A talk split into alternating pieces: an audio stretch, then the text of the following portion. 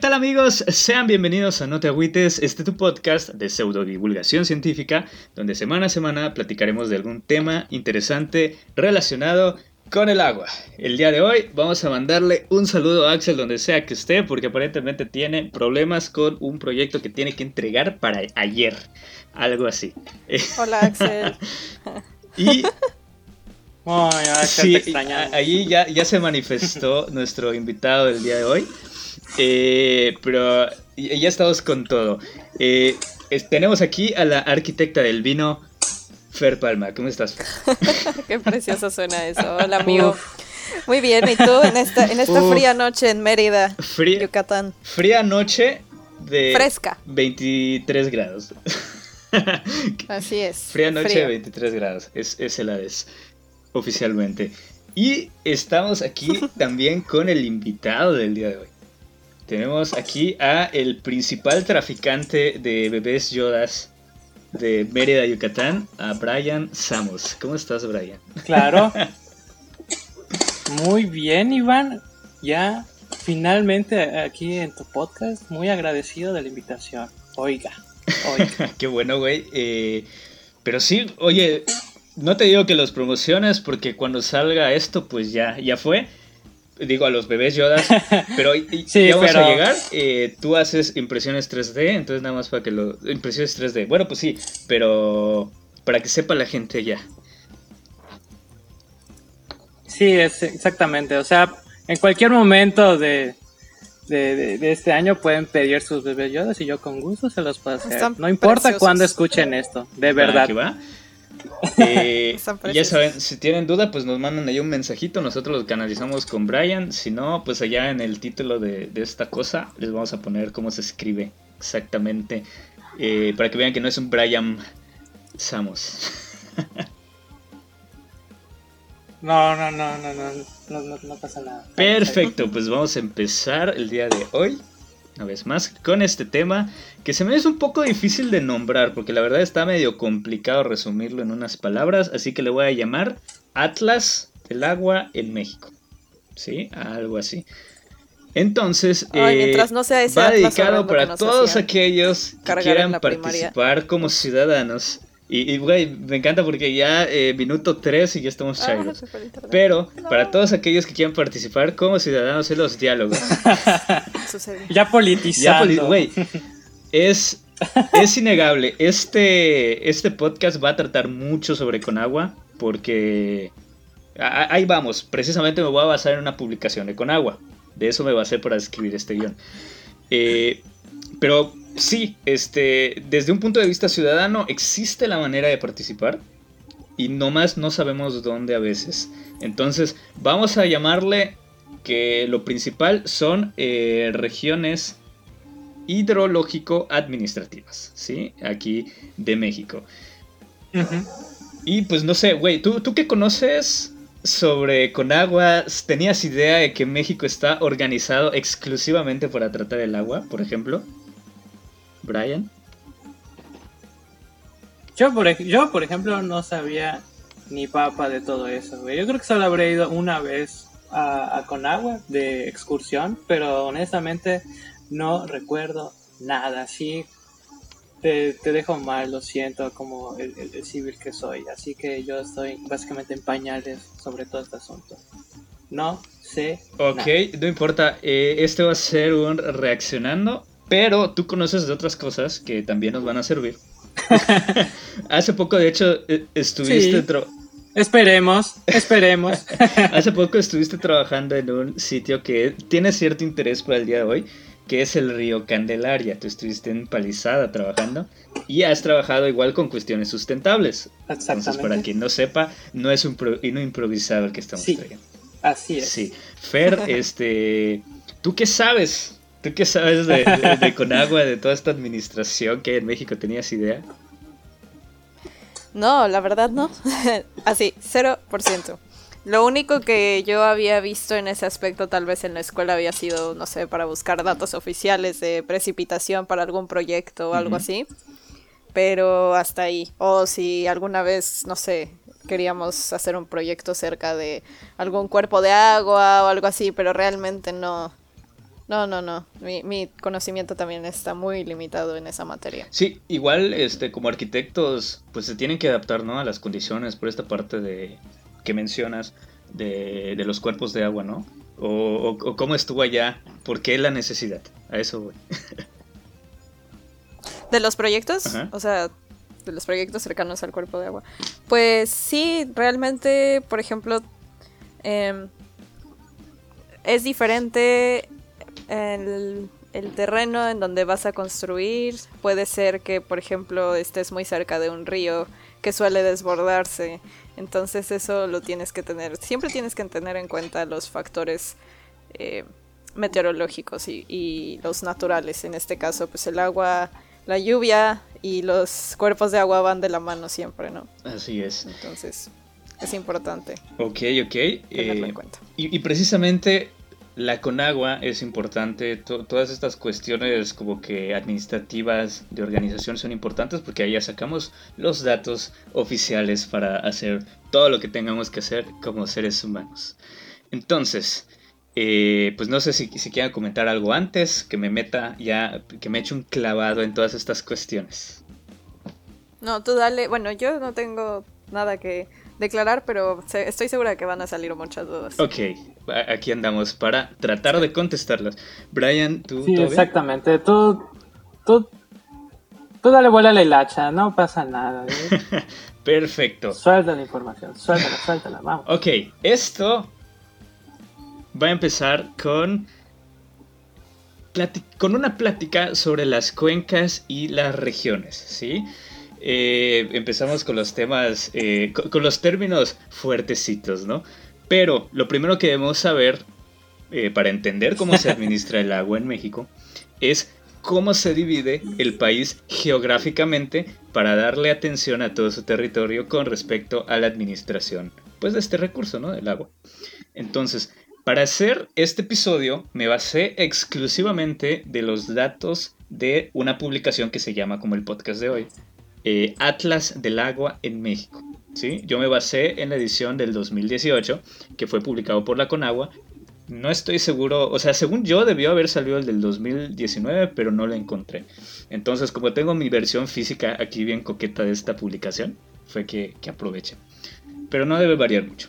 Luego pasa que no publican los de cierto año. Bueno, a mí me ha pasado cuando busco algún tipo de información. Es más fácil encontrar los de un año en específico. No sé por qué los otros parece que se los traga la tierra. Sí. Este, y, lo chistoso con este es que, por ejemplo, está el del 2016, 2017, 2018 y no encontré el de 2019. Pero... O tal vez no lo quisieron hacer. Porque tiene que aprobarse. Sí, pero pues ya pasó ese. Bueno, algo igual es que, por ejemplo, este, esta publicación es del 2018, pero tiene datos de 2017. ¿Sí? Porque termina el año y ya hacen el siguiente. Entonces, para sacar el del 2019 tendrían que utilizar el del 2018 y así se va la cosa. Bueno, el punto es que existen estas publicaciones, que es una serie de publicaciones y ya pueden encontrarlas en internet. Es eh, información pública y la, la pueden buscar. Entonces, empezamos y les voy a ir contando más o menos, este, a ver si, si me explico y si no, pues ustedes me preguntan. Eh, cuando llueve en algún punto de cierta zona, el agua tiende a escurrir hacia algún lado o hacia otro, ¿sí? Eh, todas las gotas de lluvia eh, siguen un trayecto y son divididas naturalmente por el terreno debido a la conformación del relieve, ¿sí? Entonces es como que digamos, hay, hay eh, como que tengas un muro de, de, montañas, vamos a llamarlo así. Entonces si cae agua, pues eh, va, a ser como que un efecto bowl, va a ser como un, como un tazoncito y por ahí se va a ir la, eh, el agua de lluvia. Este, sí queda claro hasta aquí. Ok. Sí. Sí.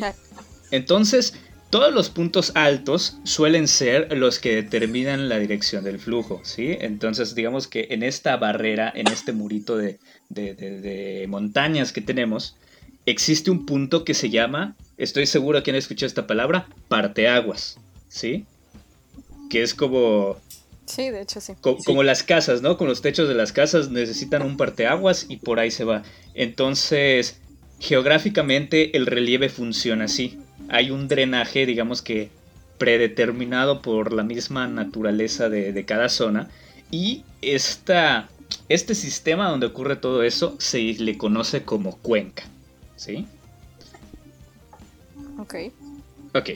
Entonces, usualmente las cuencas tienen que ver con un río. Porque donde se junta todo el agua que entra, pues se va hacia, hacia una corriente. Y esa corriente es el río, el arroyo o lo que sea. Esto ocurre cuando tienes, digamos que tu cuenca y el río va saliendo de ella. Y existe el caso donde se comporta aún más como un bowl, como un tazón, y toda el agua se acumula dentro de la cuenca, que así se forman los lagos, ¿sí? Entonces, es lo que ocurre con... Por, eso es tan importante saber que es una cuenca. Entonces, digamos que las cuencas, como el caso del río Bravo, eh, pueden originar ríos y como en el caso de Chapala, por ejemplo, pues de toda esa cuenca de, que está por ahí por Guadalajara, pues va eh, acumulando y acumulando agua en esa parte más baja. Eh, ¿Cómo es el caso, por ejemplo, de Yucatán? Existe otro caso que es cuando el agua se infiltra o se desahoga directamente al mar. ¿sí? Entonces, existen sus tecnicismos, pero vamos a dejar que estas son las tres cuencas que existen y pues así funciona la cosa, ¿no? El caso es que en México existen 757 cuencas hidrológicas, ¿sí? Entonces, estas eh, tienen como que ya sus parámetros de área, sus parámetros de cómo funciona, como que los ríos que se van formando para poder ser delimitadas. Y como podrán notar, la tarea para estudiarlas puede ser caótica si no se le da una estructura. O sea, imagínate este, leer 757 libros y ni siquiera tienes idea de la temática de cada uno como para irlo simplificando y toda la cosa. Entonces, hasta aquí. Este... No sé, ¿cómo vamos? Lo siento, sé que está violento. no, no, está bien, estoy... Lo estoy llevando. Más o menos. O sea, yo apenas estoy leyendo la de... O sea, yo... yo apenas estoy leyendo la definición en la página de gobierno y ya me dijiste que hay más de 700. sí, güey. la idea del bowl para describirlo me parece muy acertado. Ok. Eh, no, güey, tú, Brian, ¿qué duda tienes? Pero, Aprovecha. O sea...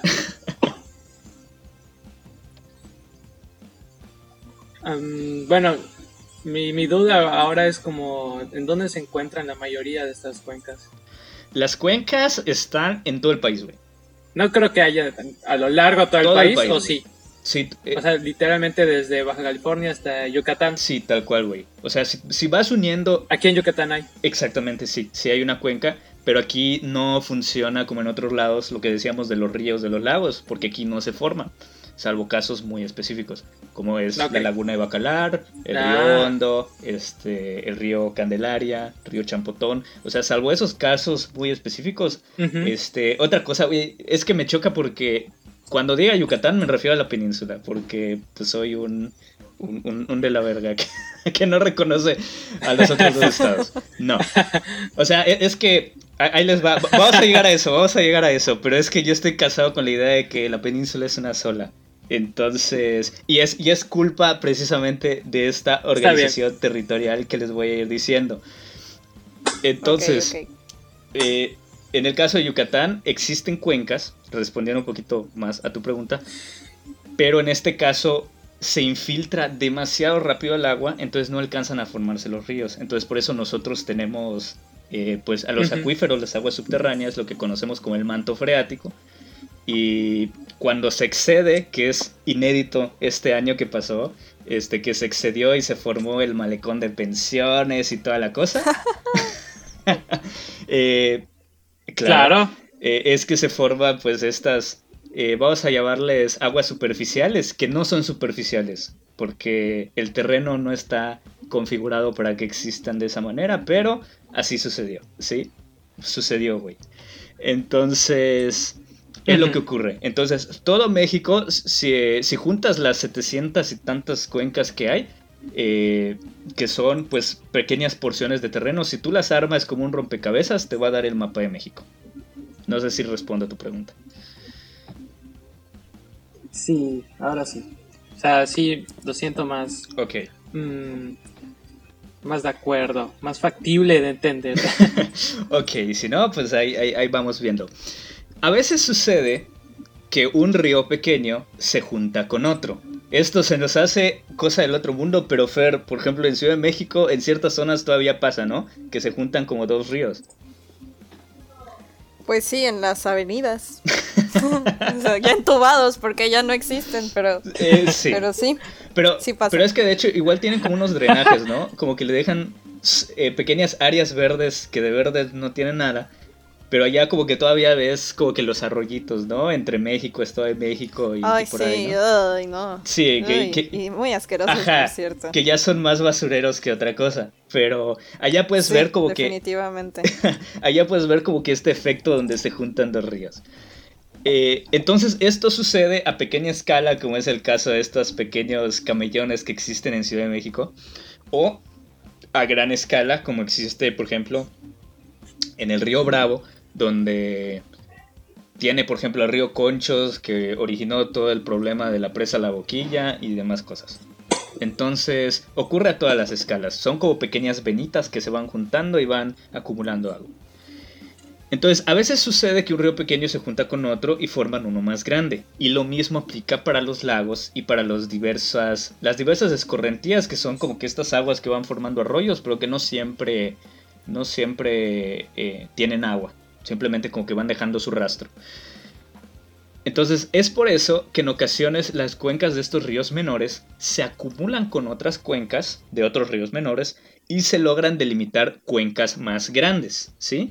Entonces, eh, volviendo a la idea de que México es un gran rompecabezas con más de 700 piezas, eh, podríamos como que forzar y pegar unas piezas con otras para lograr eh, disminuir las piezas. No sé si, si, si me explico. El chiste es que esta es la manera en la que varias cuencas se juntan para conformar las llamadas regiones hidrológicas de México. ¿sí? Actualmente están administradas como 37 regiones que acumulan los diversos sistemas del país. ¿sí? Entonces, como, como que digas, ¿sabes algo? Este rompecabezas de 700 piezas ya no las quiero. Voy a juntar de 4 en 4 piezas y 700, en- bueno, de 7 en 7 piezas por hacer más fácil la cuenta. Entonces ahorita voy a tener un, un rompecabezas de 100 piezas nada más. Entonces ya es un poquito más fácil como, como interpretarlo, ¿no? Ok. Ujú. Ok. Entonces, estas nuevas eh, regiones son conocidas como regiones hidrológicas. Entonces, el chiste es que aún así resulta un poco complicado. Entonces, aquí eh, no sé si, si, si ya quedó como que claro esto. eh, antes de entrar a lo que es una región hidrológico-administrativa, que ya es otro rollo. Jesús. Es mucha información, pero, pero al final de cuentas el más importante es este. Entonces, en este sí nos vamos a detener un poquito. Ah, ¿sí? bueno. Ok. Está bien, El está chiste bien. es que cuando estas regiones se modifican aún más y se acumulan, eh, se van considerando otros factores, digamos, naturales como sociales, ¿sí? Eh, volvemos a los ríos que se juntan y además existe otra cosa. Este, no sé si les pasa, amigos, que de repente, eh, por ejemplo, en Ciudad de México no pasa, pero en otras regiones como Chiapas, por ejemplo, allá tenemos los casos en los que los paisajes cambian muchísimo entre una región y otra. Porque Chiapas tiene playa, Chiapas tiene selva, Chiapas tiene bosque, tiene de todo Chiapas. No, este, no sé si han estado por ahí. Ay, no. Sí, No me ha pasado, pero pero eso se debe a, a- a las regiones hidrológicas. ¿A las regiones qué, perdón? A las regiones hidrológicas, ¿a eso te refieres? No exactamente. O sea, mi punto eh, con todo esto es que, por ejemplo, hay estados que tienen más de un ecosistema, ¿no? Vamos a llamarle así. Más de un tipo de vegetación. yo pienso en Veracruz. Yo siempre pienso en Veracruz. Ok, siempre, ajá, sí. siempre voy a sacar a Veracruz al tema en el podcast. No, güey, que está perfecto. Es, es un, Sí, claro. es un gran ejemplo Veracruz. Pero ajá, coméntanos. No, no, o sea, solamente estoy pensando en Veracruz porque Chiapas no he tenido la oportunidad de, de visitarlo. Ya espero que cuando termine la pandemia poder viajar un poco más, pero sí. No, pero, Sí, pero sí, está bien. totalmente. Está bien. eh, porque, por ejemplo, Veracruz, eh, platicábamos en el podcast pasado que tiene glaciares Veracruz. O sea, en el pico de Orizaba. Sí. ¿Es Sí, neta? este, escucha el, el podcast. escu- ¿De verdad? Sí. Escucha nuestro episodio de glaciares, por favor. Güey, yo, yo creí que estabas mintiendo. No, güey, sí, sí tiene glaciares. Pero el chiste es que Veracruz tiene glaciares. Y también tiene playa, por ejemplo. Y también tiene selva, por ejemplo. Claro. Entonces son distintas regiones. El punto con todo esto es, es hacerles ver que la naturaleza se comporta de una manera completamente independiente a, a cómo nosotros nos organizamos como humanos. Ya sabes, o sea, donde el humano dice, mira, no me importa, aquí acaba un estado y empieza otro, la naturaleza dice no. En, este punto va a existir un glaciar y en este otro punto va a existir este, una selva y así se va la naturaleza. ¿no? ¿Por qué? Porque soy la madre naturaleza y así lo digo. Exactamente, porque, ¿No? porque Así se quiere y porque se puede. Entonces, eh, Oye, pero así como un, un, un motivo un motivo más serio, o sea, sí hay como alguna especie de, de, no sé, de razón de que sí suceda ese tipo de, de situaciones. eh, situaciones como, por ejemplo, ¿cuál?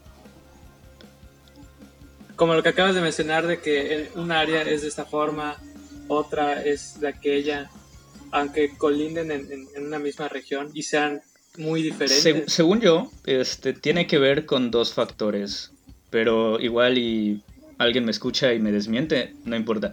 Según yo, este, los dos factores que tienen que ver es la altitud a la que te encuentras con respecto al nivel del mar y, eh, según yo, igual la Ah, latitud con respecto al Ecuador. Que de nuevo no sé si la estoy regando, según yo sí es latitud.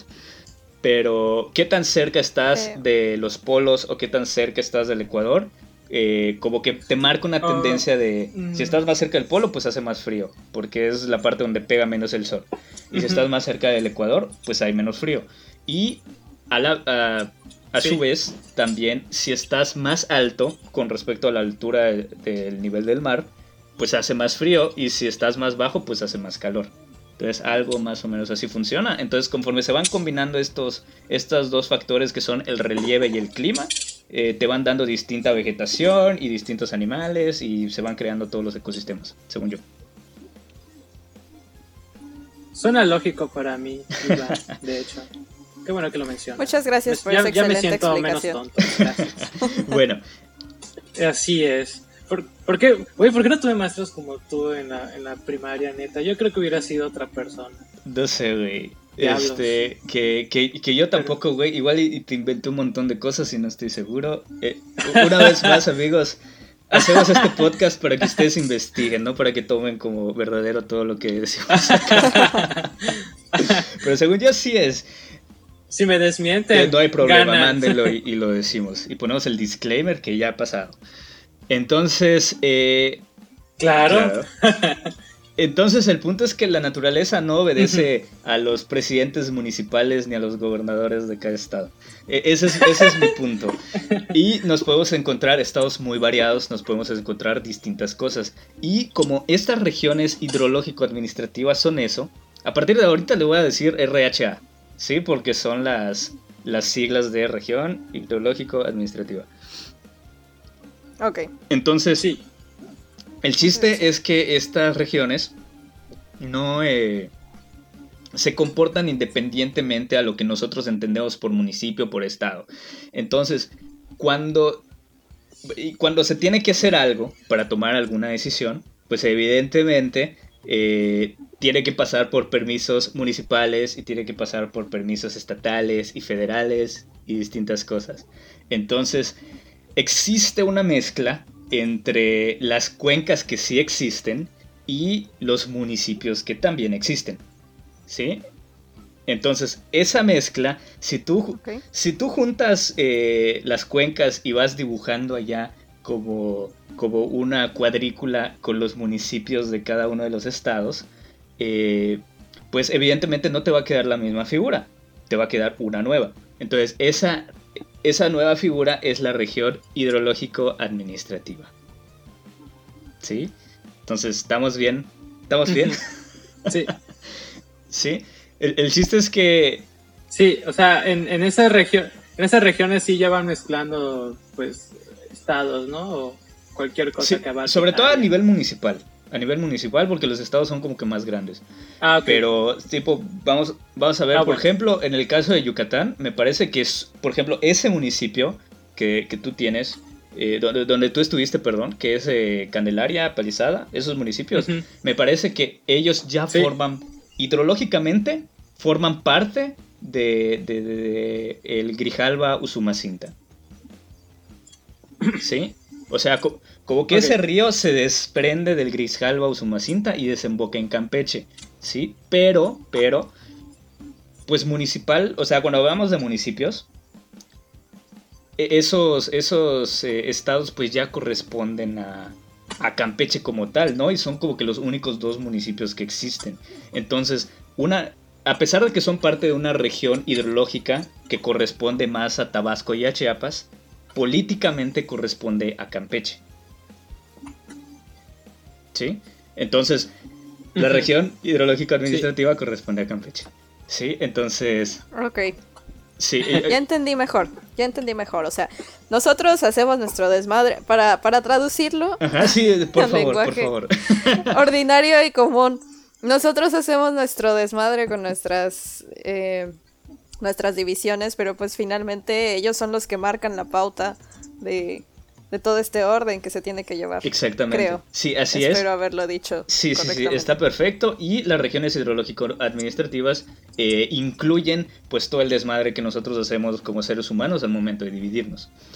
Entonces, eh, resi- resumiendo un poquito todo esto, hidrológicamente hablando, México tiene, es como que tuviera 13 estados, porque son 13 las regiones eh, que existen.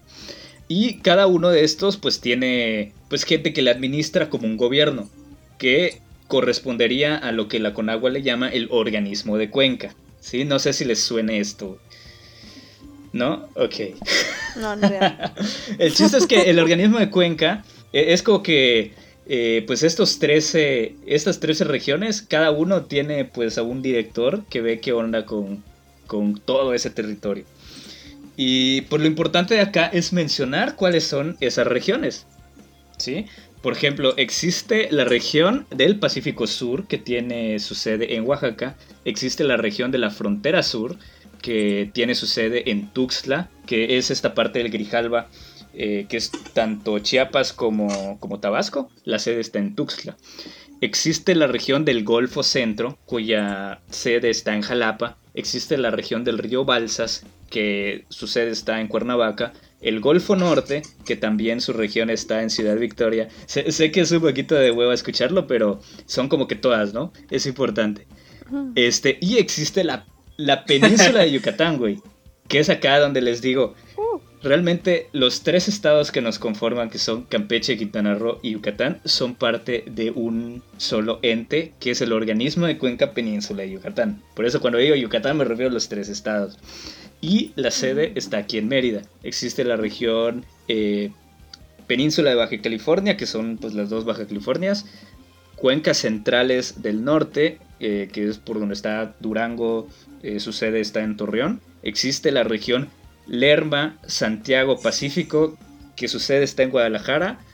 La región noroeste, cuya sede está en Hermosillo. La región Río Bravo, que es la más grande de todas, cuya sede está en Monterrey. Y la región eh, que se llama Aguas del Valle de México, cuya sede está en Ciudad de México. Y haciendo la referencia forzada, está junto al estadio de los Pumas, ¿cómo no?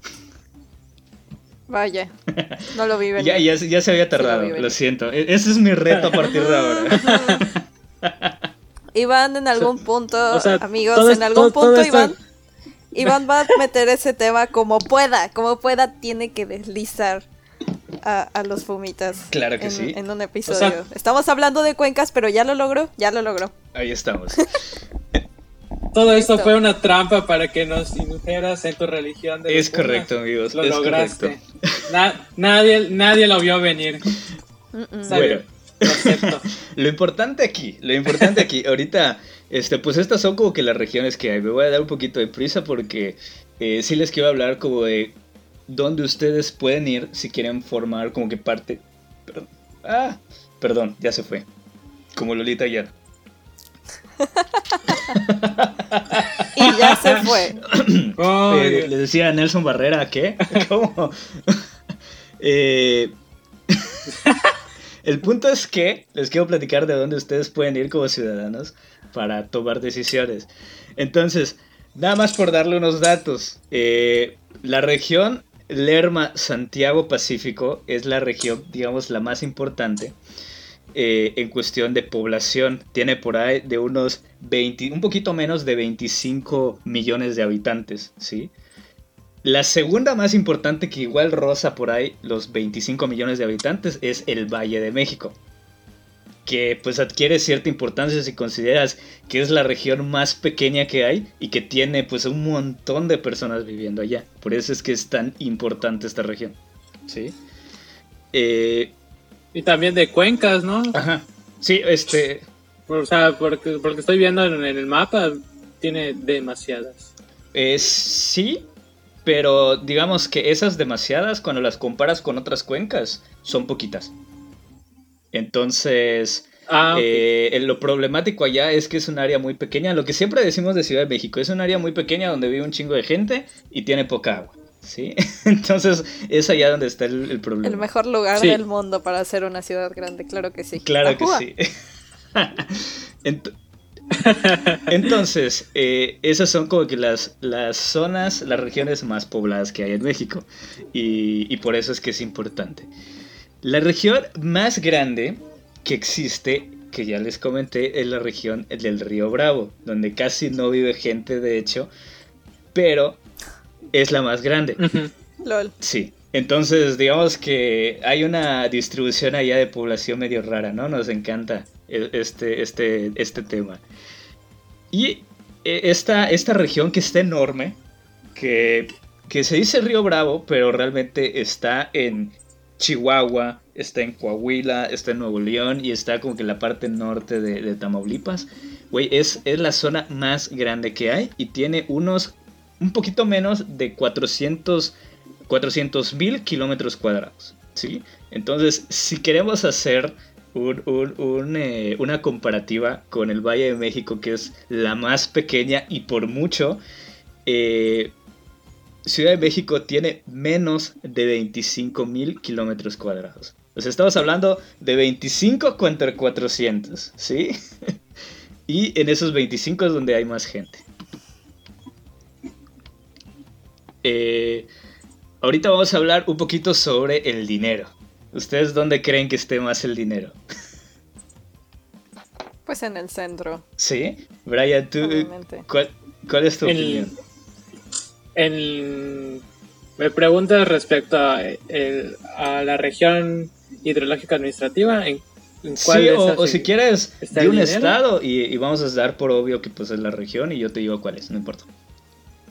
Pues yo, o sea, por lo que yo estoy viendo, creo que entonces, eh, y por lo que acabas de mencionar en, Lerma Santiago Pacífico, que viene siendo el centro del país. Ok, Lerma Santiago Pacífico es, digamos, Guadalajara, un cachito de Michoacán, un cachito de. perdón, Jalisco. Jalisco, ya Oaxaca. este, Jalisco, un cachito de, Michoacán, un, cachito de Nayarit. este, esta parte me parece que igual de Querétaro, de Guanajuato eh, y Colima. Sí. Ajá, ¿me decías? Pero, sí, ajá, exactamente ya dinos cuál es, por favor. ¿no? puedo con esto. Aunque, ajá, aunque, aunque ya pensando más en tu pregunta, mucho de emoción, Iván. y, no, eh, ajá, y nos va, nos va a, voltearla, así que ya, déjanos en, ridículo déjanos en ridículo. Mucha incertidumbre. es que de hecho no les voy a dejar en ridículo porque respondieron bien, o sea, sus respuestas son el 1 y el 2. Eh... Sí, la, las dos regiones que tienen más dinero, que producen más dinero, son precisamente el Valle de México, que produce unos eh, un 25% de. Un cuarto de todo lo que se produce en México se produce allá. Un 20% más o menos se produce en esta parte de Guadalajara, eh, eh, ¿cómo se llama? León, Querétaro, todas estas ciudades. Y existe una tercera que tiene por ahí un 15%, que es la región del Río Bravo, donde está Monterrey y todas las ciudades fronterizas básicamente, las que están del centro y del este. Entonces, estas son las tres y fuera de ellas se produce, todas están por debajo o rondando los 5%. Entonces sí se nota muy culero como que Guadalajara, Ciudad de México y Monterrey en este caso. Ay, Dios. Oye, pero ¿a qué? Sí. Ajá. Iván, ¿a qué te refieres con que se produce dinero en, en estas RH? Sí, pues porque no hay que olvidar, las regiones hidrológico-administrativas corresponden a municipios a final de cuentas. Y, y todo lo que producen esos municipios, si lo sumas, te da esta cantidad. ¿Ya sabes? Ok, pero sería más como un, un PIB, o sea, un Producto Interno Bruto. ¿O sí, sí, es el Producto Interno Bruto. Económicas que incluyan el agua, es lo que... Sí, sí, sí, es que es importante como... Eh, en cómo se, se, toman las decisiones, a final de cuentas es importante qué tan grande, qué tanto territorio tienes, cuánta gente vive allá, porque pues así se destinan los, los proyectos, qué dinero tienes también, es importante, aunque, aunque no lo quieran decir, es importante. Y también hay, hay un cuarto parámetro que es agua renovable, o sea, ¿cuál es la región que más agua tiene? ¿Sí? ¿Ustedes cuál creen que sea? Esto, el río Bravo. No, no es. A pesar de que. Chale, ya la cagué. Güey, a pesar de que es una de las más grandes, no es la que más produce. Sí, eh, no es la que más agua tiene, a pesar de que sea más grande. Espera, ah, ¿tiene que ver con alguno de los que ya mencionamos? ¿Cómo, cómo, cómo? ¿Tiene que ver con alguno de los lugares que ahorita mencionamos, Monterrey, Guadalajara? de, hecho, no tiene que ver nada. No tiene que ver nada. Entonces es Yucatán. Bueno, la península. No, Yucatán está en quinto lugar. Oh. Ok. A ver, si no es uno es otro, ¿qué nos falta? Yo sé que puedes, este, eh, Brian, tú dinos. Dinos la respuesta. Ya tienes la maldita respuesta. Ok, la maldita respuesta es la frontera sur. No sé, Chiapas, Chiapas. La frontera sur, que es precisamente eh. Tabasco y Chiapas. No. Sí. Espera, sí. Es que ya está todo el agua de México. Ahí está, dije Chiapas. Vaya. Sí. eh, sí. Entonces, eh, ellos producen, este, bajita la mano, un 30% de lo que se produce en, México. O sea, bueno, generan agua, naturalmente genera el agua, no es algo que produzca el humano, pero se genera. Este, es que lo, estoy tratando de traducir porque ahora que veo lo puse como que en cantidades y no lo puse en proporciones que hubiera sido mejor. Pero son dos las regiones que, que destacan y las dos son aquí en el sur de México. Una es la frontera sur, que es Chiapas y Tabasco, y otra es el Golfo Centro, que corresponde a pues buena parte de Veracruz, y también corresponde un cachito de Tabasco, como que un cachito de Oaxaca, y así. El chiste es que, eh, pues acá está el agua. Entonces aquí, una vez más, la conclusión es que donde hay agua, no hay dinero, por alguna razón. O sea, donde, donde hay agua, hay menos desarrollo, ¿ya saben? Porque curiosamente aquí en el sur es también donde están las zonas que menos producen, irónicamente. Mm, ¿Qué tipo de paradoja es esta? es la paradoja de la vida hidrológica de México. Pero bueno, este, a partir de aquí ya voy a empezar a hablar un poquito más de Yucatán y si ustedes tienen alguna duda de cómo funciona otro lado, igual me lo pueden decir porque aquí está la información solo que no, no, lo quise poner, ¿no? Eh, tanto porque sería demasiado. Entonces, ¿cómo funciona y cómo yo como ciudadano puedo ir a, Conagua y decir, oye, no me parece que hayas puesto una, una, ¿cómo se llama? Una cervecera aquí donde le hace falta agua a la gente, ¿sí? Entonces, eh, ¿cómo funciona? A partir de aquí voy a empezar a hablar de Yucatán como península, entonces cada vez que hable de Yucatán voy a hablar de la península de Yucatán. Debido a que es aunque te mueras por dentro. Entonces. Y no Exactamente. Eh, quiero pensar que existe todavía la República de Yucatán.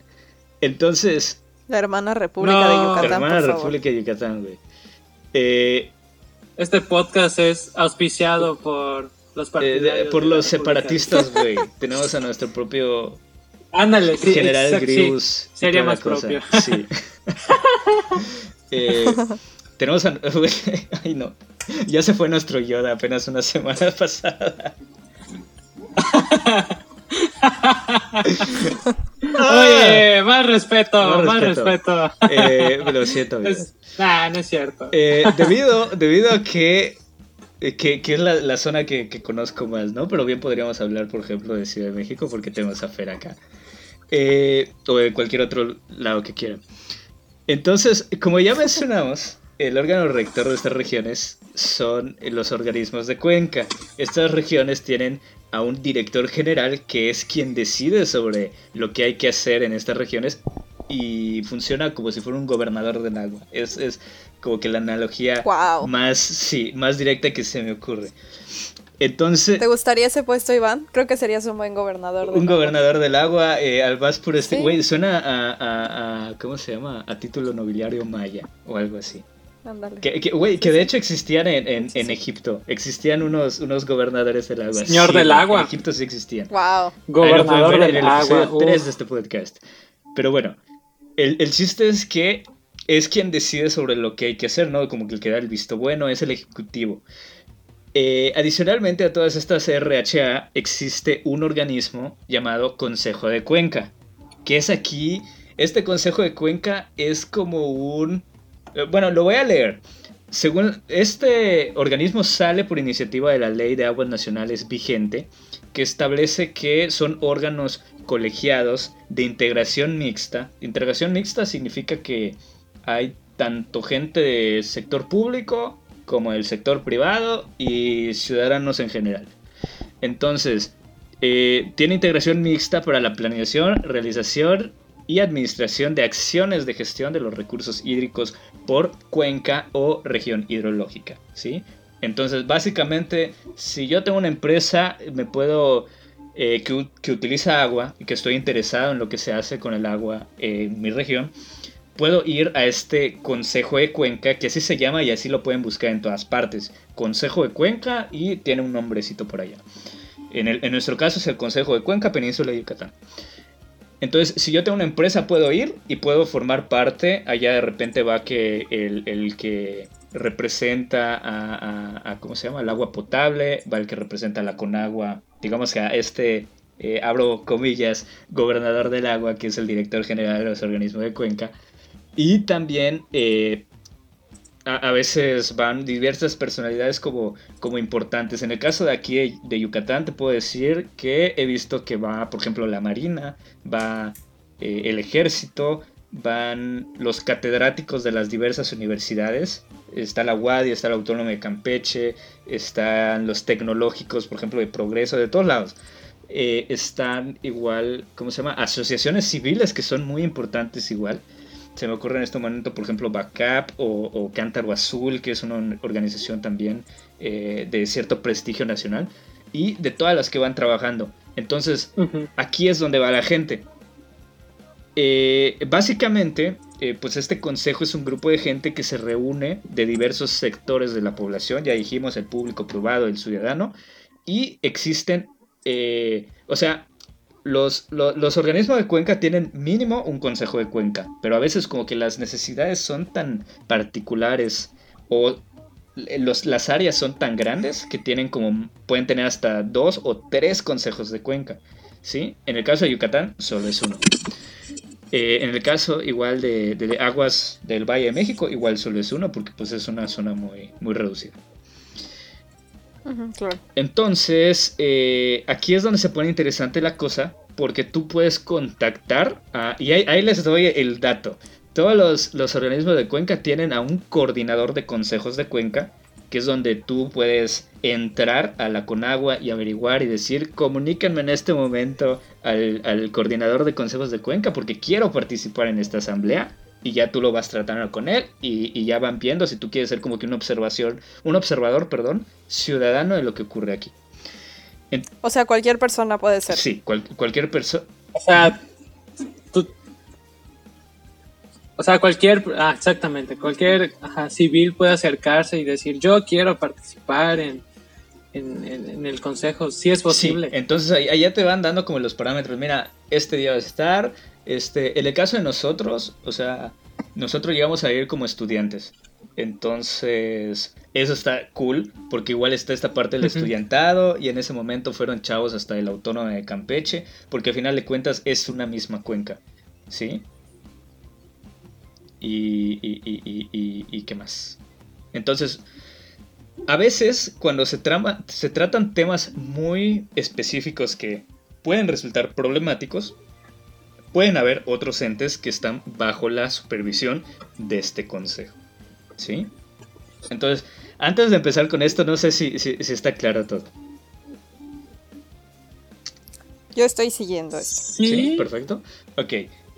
Digo, ah. sí, o sea, lo, lo que yo estoy pensando como en este momento es alguna razón para ir al consejo, ¿no? Pero como creo que como tú mencionaste, ¿no? Si veo que una empresa cervecera quiere instalarse en mi región donde precisamente lo que menos hay es agua, si yo estoy inconforme con eso, entonces me, me acerco al consejo y les digo, ah, ¿qué pedo? No, no hagan eso, o ayúdenme, hagan paro, o sea, si yo me acerco al, consejo, ¿sí hay como esa ayuda? ¿O sí, ¿qué, o qué procede? o sea, como, como que en función pública depende mucho con la persona que te toques, te topes, pero sí existe la posibilidad. Si tú contactas Se entiende. y, le das seguimiento y todo, sí, sí, sí hay la respuesta. En el caso de acá, cuando menos la persona con la que traté de coordinación del Consejo de Cuencas, fue bastante accesible y él solito fue como que el que nos invitó. Entonces, cuando menos acá nos trataron bien. Pero, este... Y, así debería o podría funcionar en otras partes, ¿sí? Porque como que estos consejos se dividen como que el sector empresarial, ¿sí? O, sector educación, que es donde van los maestros. Ah, ok. Sector joven, y donde ponen a personas jóvenes preocupadas. Entonces van, van dividiendo como por, por tipos de personas para que igual sea equitativo, eh, equitativa como la representación que hay. Incluso hay un sector agrícola, entonces hay gente de, en este caso, el interior del estado de Yucatán, que va a, a participar en, este consejo de Cuenca y deja como que todo lo que está haciendo en, en, en su lugar de origen un día se va dedicado a participar en estas cuestiones del Consejo de Cuenca. Sí. Entonces hay, hay varias cosas por ahí. ¿Sí? Qué interesante, no sabía que podría existir algo así. Eh, sí. Precisamente la intención de, este podcast es eso. Suena como. ¿Sabes qué? Yo pensaba que si yo, ajá, bueno, no sé, de alguna forma u otra, todo se resuelve, obviamente, refiriéndome como a cosas de agua, ¿no? Que yo me voy a la Japay, ¿no? Pero no es tanto así. O un, un una junta de agua potable de cada estado en donde yo esté, pero no es tan así, ¿no? Para eso mejor me voy al Consejo de Cuenca. Sí, porque el, en este caso tenemos a la Junta de Agua Potable y Alcantarillado del estado de Yucatán, que es la JAPAI. Pero este organismo tiene un nombre también y se llama Organismo Operador de Agua, que son básicamente las personas que sacan agua, ya sea de los ríos o del subsuelo, y los llevan a cada una de nuestras casas. Y en todos lados se llama distinto. ¿Sí? Entonces, por ejemplo, Cancún tiene una, eh, Chetumal me parece que tiene otra. Me parece que en, Cancún es Aguacán, aquí en Yucatán es Japay, eh, se llama Capa en, Chetumal y, así se va. Me parece que igual en todo, en todo Campeche es otro Capa que hay. Eh, Omscas. Ese es Mapac. En Campeche es, es Ah, exactamente, perdón. Entonces, eh, existen todas, todos estos organismos, pero estos solo se encargan de sacar el agua y llevarla a tu casa. Los que se encargan de todo lo demás que conlleva la administración del agua, pues es la Comisión Nacional. Cualquier otro pedo que no sea el de que yo te dé agua, velo con el consejo, Exactamente, exactamente.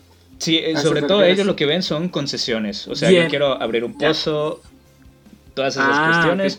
O igual están las quejas ciudadanas de, si es algo, no me parece el uso del agua que le están dando y yo me puedo organizar como sociedad civil y decir, esto no me parece, esto no va y yo me muevo y, empezamos a defender como, como que la causa, ¿no?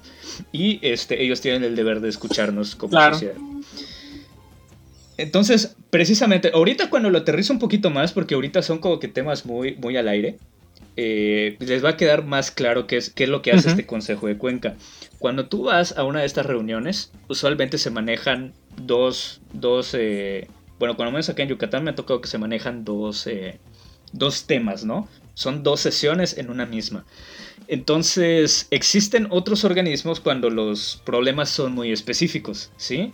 Digamos que hay un río eh, que es muy chico, pero en ese río viven un montón de personas eh, y ese río es la base de la economía de este montón de personas. Eh, entonces se crea algo que se llama comisión de cuenca, ¿sí? Que es como de que ya estamos todos en, en, la junta y ahorita vamos a armar equipos, ¿sí? Uno se va a tratar sobre los ríos, otro se va a tratar sobre las aguas subterráneas, otro se va a tratar de las playas y así nos vamos, ¿sí? Ok. Ok, entonces aquí participan catedráticos, funcionarios públicos de los tres niveles de gobierno, asociaciones civiles, empresas y demás interesados, como lo decíamos. E, entonces, ahorita les voy a decir, por ejemplo, en la península de Yucatán, todo esto es de la península de Yucatán nuevamente, existe la Comisión de Cuenca y estas se encargan de atender los temas muy específicos de ciertos ríos que tenemos aquí en Yucatán. ¿Sí? Entonces, estos ríos que tenemos aquí son el río Hondo, que es la frontera con Belice, y el río Candelaria, precisamente, ¿sí? Que es donde estuvo Brian hace poquito, que está en, está en Quintana Roo y en Campeche respectivamente. Entonces ahí hay un grupo de personas que se encargan de ver como que los intereses de esos dos ríos. Existen los comités de cuencas, eh, que en este caso, aquí existe el de Tulum, existe el del sistema de la laguna de Bacalar, existe el de Solidaridad, que es prácticamente Ciudad del Carmen, eh, y estos tres son en el estado de Quintana Roo, ¿sí? Son como que puntos muy específicos porque hay o mucho turismo o, es pues el, el, ¿cómo se llama? El lago o la laguna más importante, la más grande que tenemos aquí en la península. Entonces por eso como que hay un grupo de gente especializada en ese tema. Tenemos también el Comité Técnico de Aguas Subterráneas, que este sí, como su nombre lo dice, es un su objetivo es ser un instrumento social, promotor de la gestión del agua subterránea, y tienen que ver por ahí eh, concertar acciones entre los usuarios para el uso eficiente de este recurso. En el caso de Yucatán existe pues el de la ciudad más grande que hay aquí en la península, que es Mérida. Entonces nosotros tenemos la zona geohidrológica metropolitana de Yucatán, que es donde está Mérida, donde está Junocma, donde está eh, Canacín, Humán, Progreso. Toda esta zona, eh, digamos que el agua subterránea que está aquí tiene este organismo que lo ampara. ¿sí? Entonces, si a ti, por ejemplo, te preocupa algo donde están extrayendo agua en esta zona, puedes ir y decir, ¿saben algo? Yo quiero participar en el Comité Técnico de Aguas Subterráneas. ¿sí? Y Finalmente, tenemos el Comité de Playas Limpias, que este, igual como su nombre lo dice, y acá creo que es donde más se organiza la gente, eh, pues son órganos auxiliares que promueven el saneamiento de las playas, así como las cuencas y acuíferos asociados a, a estas costas, y buscan prevenir, revertir la contaminación de las playas mexicanas, respetar la biodiversidad, que es algo muy importante, eh, hacer las playas competitivas para el turismo, tanto nacional como internacional. Y creo que aquí en, el, en, la península pues es bastante evidente de que en Quintana Roo tenemos una gran problemática con, las playas limpias. Eh, y elevar la calidad de vida de la gente que habita esas zonas. ¿sí? Porque a veces decimos Cancún y pensamos en la zona hotelera eh, ¿cómo se llama? De inmediato y se nos olvida que hay gente de a pie, como, como nosotros, como Brian, que tú eres cacunense, ¿no? Oye, no, no digas eso. No. Ah, no, ¿por qué lo hiciste? ¿Por qué lo hiciste? No. Bueno, pero tienes razón. Pero tienes razón. Sí pasa porque se nos olvida que, que existimos. ¿Está bien? Sí. Entonces, eh, Así es, porque, porque dicen que no hay, no, no, no existe la, población más que la del turismo en sí, Cancún. Y está mal. Exactamente. Sí hay gente en Cancún. Hay gente mala, pero sí hay gente en Cancún. Güey, entonces, si tú tienes algún problema con lo que ocurre en Cancún, precisamente la sede está en Mérida, puedes aprovechar, puedes ir y decir, ¿saben algo? No me parece lo que están haciendo con las playas de Cancún Y existe un comité que te va a recibir con los brazos abiertos. Eh, en el caso de la península... Esperemos. Este, en el caso de la península existen seis playas que son así como de mucho cuidado, donde existen estos comités. La primera es la de Cancún y la Riviera Maya, que es la parte norte de, Quintana Roo, toda la parte turística. Eh, existe también la del municipio de Campeche, porque Campeche no solo es la ciudad, es un gran municipio y tienen sus playas también. Existe la del municipio de Champotón, que está igual cerquita de Campeche está la de la costa norte del estado de Yucatán, o sea, Progreso y Asociados, ¿sí? El que está entre hmm. Chelem, Chuburná, eh, Progreso, Chicxulub, Del Chac, toda esa zona tiene un, comité que se encarga de las puerquesas que hacemos los meridanos cuando vamos a, a vacacionar allá en verano. Está también eh, la de la costa maya del estado de Quintana Roo, que es, digamos, toda esta parte de de Chetumal eh, y, de esa colita que no sé cómo se llama, donde está Mahahual, donde está eh, me parece. Y, y, como que estos puertos que son bastante vírgenes todavía, ¿no? Y también tenemos el del municipio de Carmen, que es donde está Ciudad del Carmen, el nuevo pueblo mágico que tiene Campeche, que es Isla Guada, también allá, donde están todos estos delfines que nos encantan a todos. Igual tiene un comité de playas limpias. Perdón, Fer, ¿ibas a decir algo? No, no, no. Dije aún, pero no, no. yo, yo te interrumpí a ti. Que los delfines bonitos de, Campeche. aún, exactamente. Aún todavía están los, delfines hasta ahora. Eh, sí, de hecho, para, el huracán, el último que hubo, hasta amaneció un, delfín muerto, me parece que en Champotón. sí. No me digas. Sí, todos reaccionaron así en redes. Eh, pero sí, entonces, estos son los organismos y esta es la manera en la que con agua se, organiza para darle como atención a todas las necesidades que se tienen aquí en la península.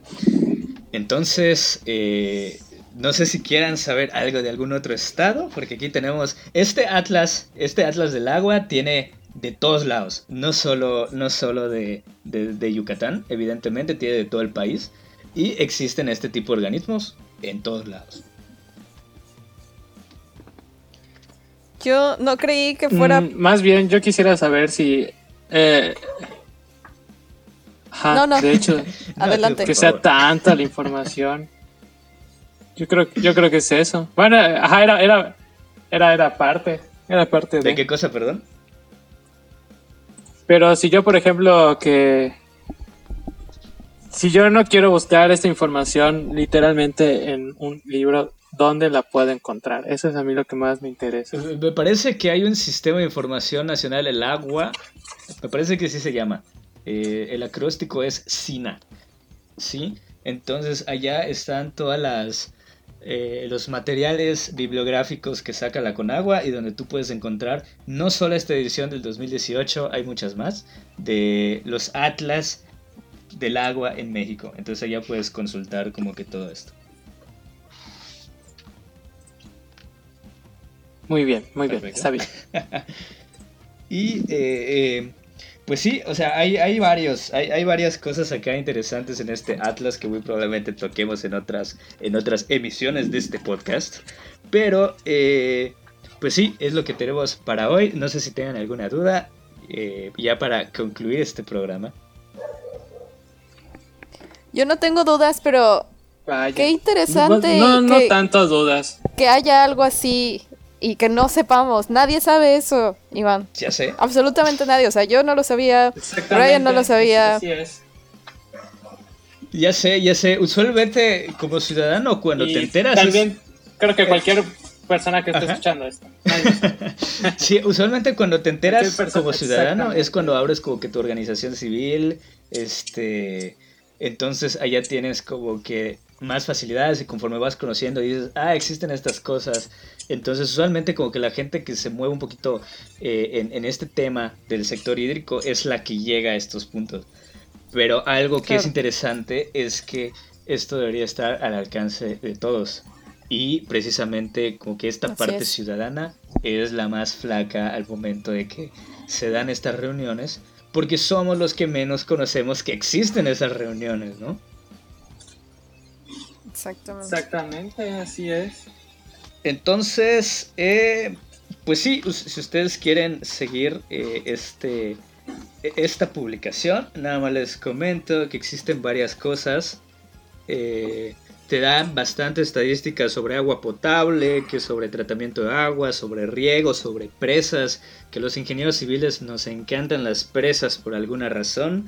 Eh, nos hablan de- de- de- de zonas donde la presión del agua ya es muy grande o donde no es tan grande. Este, sobre todas estas cuestiones de los consejos de cuenca, también nos hablan sobre calidad del agua, sobre humedales, sobre reservas de naturaleza, o sea, la- las reservas naturales, las, las reservas de la biosfera, todas estas cuestiones, también habla un poquito de México en el mundo, entonces está bastante interesante amigos, si ustedes tienen chance un día, un domingo que no tengan nada que hacer, este, pueden, pueden estar allá curioseando todo esto. Este, no sé, este, ¿cuál es Su Atlas. su, su Atlas? Exacto, güey, suena súper ñoño y yo lo hago. Les confieso que, que yo lo hago, yo puedo pasar horas viendo, viendo estos, estos datos.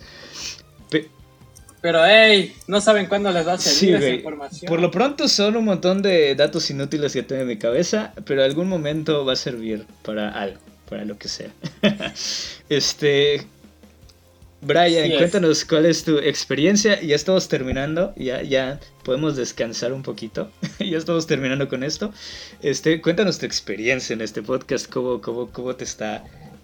¿Cómo te fue y, y qué te dejó este podcast? Estoy muy maleado, Amix, de verdad. Me siento muy, muy, muy vapuleado por toda la información que acabo de recibir. O sea, es buena, qué, qué chido saberlo, porque de verdad no sabía absolutamente nada. Pero no, no me niego el, el aceptar eh, todo esto. Solamente como que lo estoy procesando, eh, estoy carburando. Y de qué manera le podría sacar provecho. Pero fuera, fuera, fuera de todo eso, la verdad es que todo bien. Todo Perfecto. te agradezco toda esta información que nos brindas. Perfecto, cuando menos aquí podrías participar en el comité de, de aguas subterráneas si tú quisieras y podrías participar también en playas limpias de Progreso y demás eh, localidades costeras de Yucatán. Aquí cerquita, bajita la mano. Por supuesto. Y también si, si, si, si aludes a tu lado quintanarroense, tienes todavía más cosas que... No, no, no, olvídalo, no, no, no, déjalo. No. Fer, Fer, No. Misma pregunta, ¿cuáles son tus... ¿qué te deja este episodio? Sabes que yo siempre en los episodios mi conclusión es que es súper importante conocer.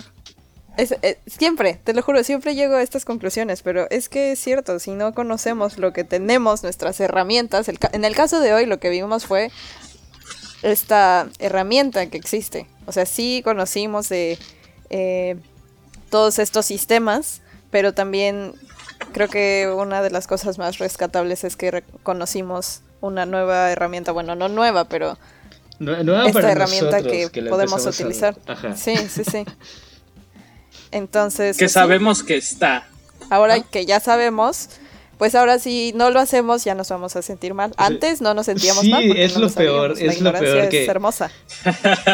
Es es lo peor que te queda cuando investigas de, ay, güey, sí hay donde. O sea, de lo que siempre me quejo, sí hay donde puedo hacer algo y no lo estoy haciendo. Exacto. Entonces, como ya Sí, lo sí, sí, sé, sí. ya me siento mal porque no lo estoy haciendo. Justo, justo así. Exactamente. Ok, pues ya, ya lo saben, amigos, ya estamos terminando este, este bonito episodio. Este, antes de terminar, si quisiera, Brian, ¿dónde te podemos contactar si queremos hacer eh, impresiones en 3D? Cuéntanos eh, cómo funciona esto. Nos mencionabas que es eh, hasta cierto punto como sustentable es, este plástico que utilizas. Cuéntanos todo, todo, todo, todo. Exactamente, o sea, no es plástico como derivado del petróleo, sino que está hecho a base de maíz, entonces es biodegradable. Y respecto a cómo funciona la impresión 3D, pues es una máquina que se le introduce un filamento, o sea, como un rollo, como un tipo de cable, lo va quemando y va realizando el, la pieza o el, objeto mediante deposición de capas. O sea, va eh, soltando material, o lo va derritiendo de capa en capa hasta formar la, figura por completo. Tiene muchas aplicaciones, desde decorativas hasta incluso médicas, ¿no? En áreas de la salud, como sí, como médicas, ajá, exactamente, porque puedes hacer prótesis y todo ese tipo de cosas. Entonces sí tiene una, una base, una base área de, aplicaciones en, la vida. Y yo por el momento solo hago bebés lloras. sí. Digo, este episodio ya va a salir medio, medio tardecito porque me parece que va a salir el 12. O sea, ya mañana es, es eh, Día de Reyes. Pero eh, sí, va a salir el día 16 este episodio. Rosquita rica. Uh. Sí, pero mañana ya vamos a estar degustando nuestras, nuestras deliciosas rosca de Reyes. Y pues ya para el próximo año o en general, porque nos mencionaba, por ejemplo, Fer, eh, que compró hace poquito unos, unos moldes para galletas, ¿no? Sí. Que digo, no eran de Brian, pero igual Brian las puede hacer. Entonces, ahí para que tengan. Y también va a empezar con su podcast El Señorito cuando, cuando se le antoje. y...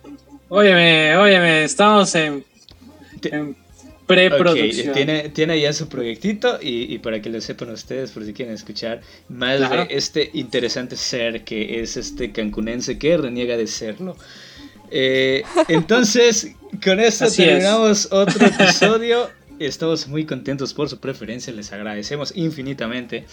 Estamos en redes sociales como No Te Agüites eh, o No Te Agüites MX en Facebook. Ya Axel se está poniendo al corriente en YouTube con todos nuestros episodios para aquellos que no les gusta utilizar las plataformas. Pero, pero. Sí se puede, Axel, vamos. sí se puede. Pero, pero, eh, estamos en ocho plataformas eh, ya para su elección. Entonces ustedes entren allá a Anchor, estamos en Spotify, que es la más popular, estamos en Google Podcast, en Apple Podcast, todos lados. Entonces no se los olvide recomendarnos porque ya, ya van tres personas que me dicen, güey, está chido. Y yo así como, güey, yo ya sé que está chido. Eh. Sí lo está, yo soy la cuarta persona, sí lo está. Escúchenos. Sí, entonces, recomiéndanos, Brian, recomiéndanos con tus amigos, ya que estás teniendo tu participación aquí. Y, eh, pues, claro. no sé, alguien, si, si nadie más tiene algo que agregar, podemos dar por sentado esto. ¿Ya? Todo bien. Así es. Muchas gracias, Iván, por invitarme. Es lo que tengo que decir. Todo bien, todo bien. Entonces, te agradecemos igual mucho, Brian, por habernos acompañado hoy, nuestro invitadazo de lujo. Y no lo olviden, amigos, el agua es la fuerza motriz de la naturaleza y también de todas las cuencas de México y de más allá, porque ya no supe qué ponerme. Entonces, nos vemos y hasta la próxima. Bye, bye. Chaito. Chaito.